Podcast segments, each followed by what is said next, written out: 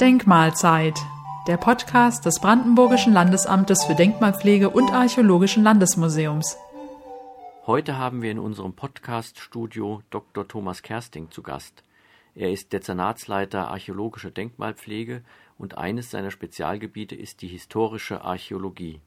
In diesem Rahmen beschäftigt er sich mit der Archäologie des 20. Jahrhunderts und ganz besonders mit den archäologischen Hinterlassenschaften der nationalsozialistischen Terrorherrschaft, vor allem mit Lagern, also Kriegsgefangenen oder Zwangsarbeitslagern. Er hat uns ein besonderes Fundstück mitgebracht.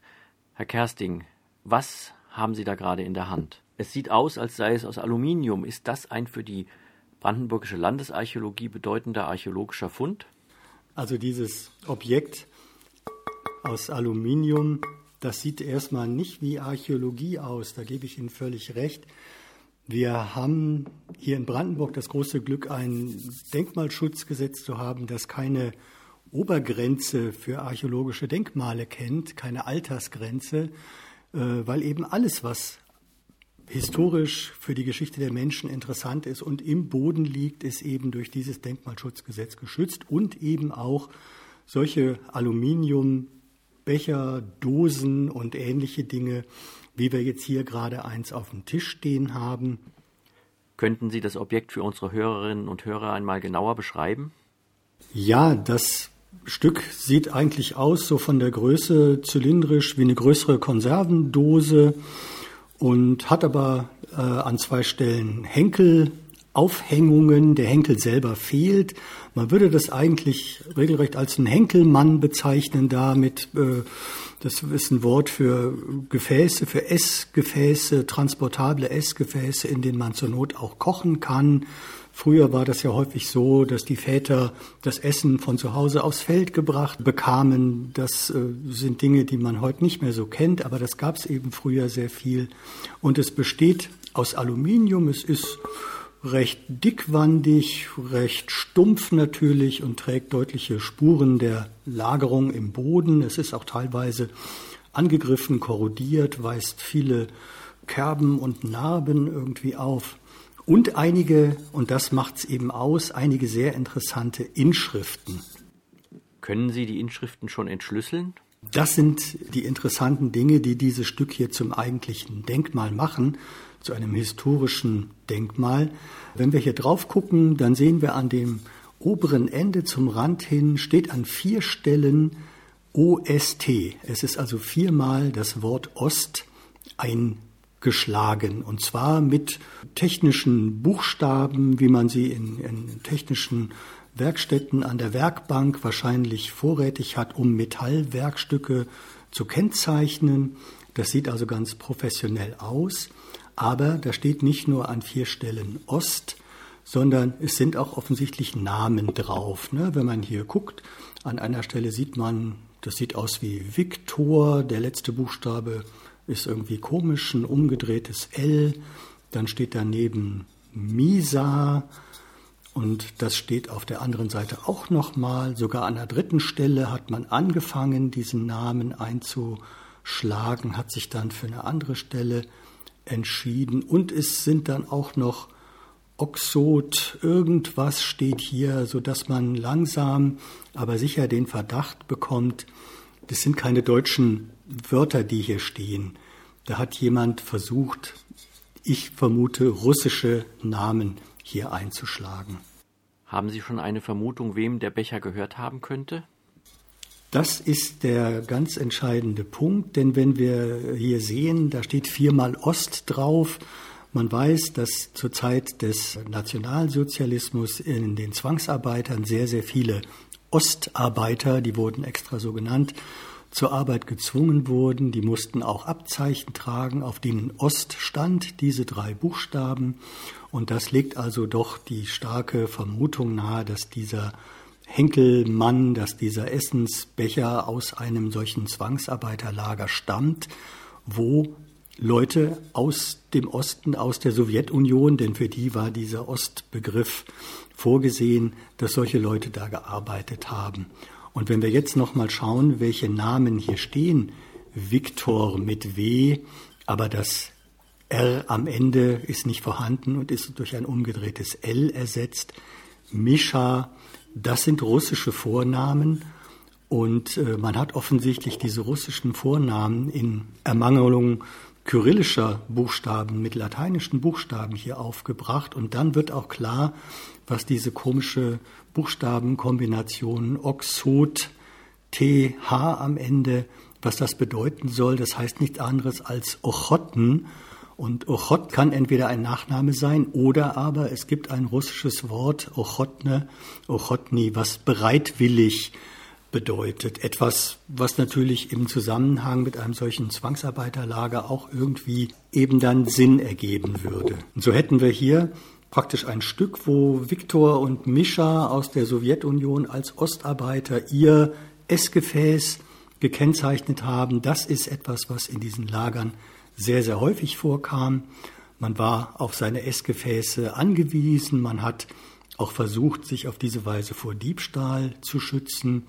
Es gibt auch noch eine ganz andere Funktion, dass man nämlich auf diese Weise irgendwie seinen eigenen Namen, seine Herkunft, seine Lebensgeschichte vor Augen hatte. Man nennt das Selbstvergewisserung, weil diese Leute in den Lagern natürlich, wie man weiß, praktisch auf Nummern, auf ihre eigene Arbeitskraft reduziert wurden und ihnen praktisch so das, das Menschsein an sich abgesprochen wurde. Und das ist der historische Kontext, in dem mir dieses Stück hier zu gehören scheint.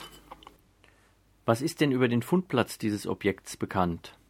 Ja, die Fundstelle, wo das Stück gefunden worden ist, ist ein sogenanntes Waldlager. Wir haben hier in Brandenburg an vielen Stellen Lager der Roten Armee, die 1945 praktisch nach der Kapitulation in den brandenburgischen Wäldern eingerichtet wurden. In erster Linie, um natürlich die abertausenden Soldaten dort unterzubringen. Und auf diese Weise hatten die dann auch gleich was zu tun. Die mussten Blockhütten bauen und außerdem hat man offensichtlich auf die Weise versucht, die Truppen aus der Konfliktsituation mit der Zivilbevölkerung herauszunehmen. Was hat das aber jetzt mit Zwangsarbeitslagern zu tun? Das ist ein geschichtlicher Prozess, der bisher sehr, sehr im Schatten der Aufmerksamkeit liegt. Die Historiker wissen da wenig drüber und wir sind jetzt auch erst anhand der archäologischen Funde wirklich darauf gestoßen. Man muss sich vorstellen, dass nach Kriegsende, nach der Kapitulation nicht nur Millionen Soldaten im Lande waren und untergebracht werden mussten, sondern auch aus den ganzen befreiten Lagern im ganzen Reich die Zwangsarbeiter, die Kriegsgefangenen, die Konzentrationslagerhäftlinge sich natürlich alle auf den Weg nach Hause machten. Das gab also die größten Menschenströme nach West und nach Ost.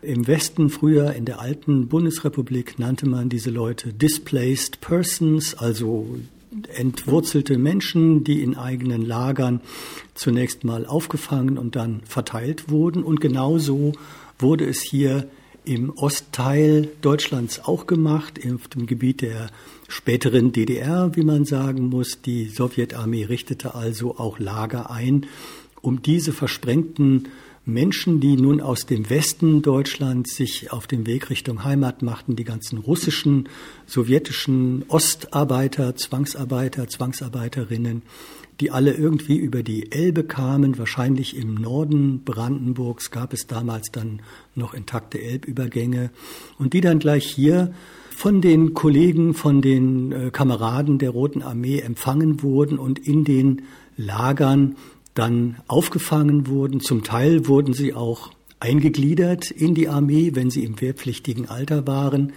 Man spricht da in dem Zusammenhang von Repatrianten, das ist die äh, sowjetische Ausdrucksweise dafür gewesen. Und man hat eben dann bemüht, auf die Weise diese Leute, die zurückströmten, ja, in geordnete Bahnen zu lenken und dann nach und nach in die Heimat, in die Sowjetunion zurückzuführen. Leider weiß man ja auch, dass diese Leute dort kein einfaches Schicksal hatten. Sie wurden eben, weil sie Zwangsarbeit geleistet hatten, dem Vorwurf der Kollaboration ausgesetzt wurden, auch als Verräter angesehen. Ja, und das ist deswegen auch ein Grund, warum die Schicksale dieser Leute bis heute nicht so richtig bekannt und aufgearbeitet sind. Das ist also noch eine große Aufgabe, auch für die Historiker, aber umso interessanter, dass wir hier in Brandenburg jetzt mit archäologischen Objekten die Namen tragen zu diesem bisher wenig beleuchteten Kapitel etwas beitragen können. Lässt sich denn außer mit archäologischen Methoden auch mit anderen Quellen nachweisen, dass Displaced Persons in diesen Waldlagern gelebt haben? Das würden wir gerne wissen. Wir haben natürlich als Archäologen nur unsere Quellen. Wir sind aber in enger Zusammenarbeit mit den Kollegen, die sich von historischer Seite damit befassen. Da ist zum einen das äh, Deutsch-Russische Museum in Berlin Karlshorst zu nennen, wo wir ja auch schon eine Ausstellung zu dem Thema zeigen konnten. Dann gibt es am Deutschen Institut für Zeitgeschichte München, Berlin eine Historikerin, Frau Dr. Scherstjaneu, die sich genau mit dieser Zwischenzeit zwischen dem wohlerforschten äh, Nationalsozialismus und dann der frühen DDR die sich dort sehr, sehr gut auskennt. Mit denen arbeiten wir zusammen. Aber wie man das beweisen kann, dafür scheinen also bisher die historischen Quellen zu fehlen, sodass tatsächlich die archäologischen Anhaltspunkte, die wir hier haben, es gibt noch weitere Stücke Blechschachteln, die für Zigaretten und Papiere und ähnliche Dinge gedacht waren und die auch ähnliche Inschriften tragen. Also da gibt es eine ganze Reihe von Objekten, aber andere Quellen, aus denen man das ableiten kann, sind mir bisher gar nicht bekannt. Wie kommt denn ein ehemaliger Gefangener oder eine Gefangene oder ein zu Zwangsarbeit gepresster Mensch an solch einen Becher?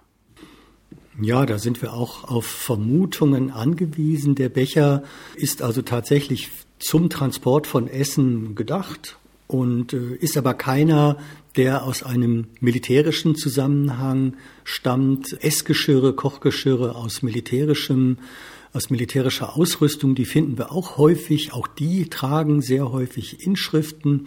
Auch da ist es so, dass auch deutsche Kochgeschirre häufig von Russen benutzt wurden und Inschriften tragen.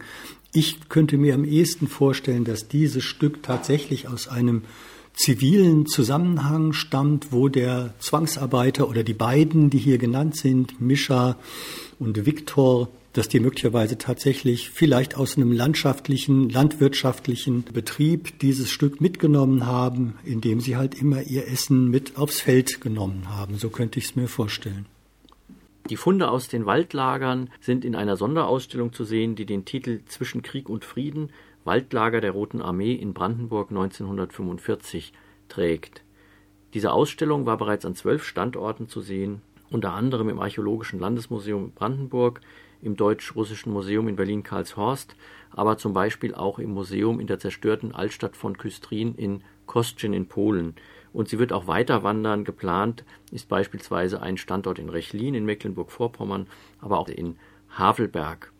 Zu der Ausstellung sind zwei gedruckte Veröffentlichungen erschienen, eine populärwissenschaftliche zweisprachige Deutsch und Russisch und die wissenschaftliche Bearbeitung. Beide sind im Archäologischen Landesmuseum in Brandenburg an der Havel oder direkt beim Landesamt für Denkmalpflege erhältlich.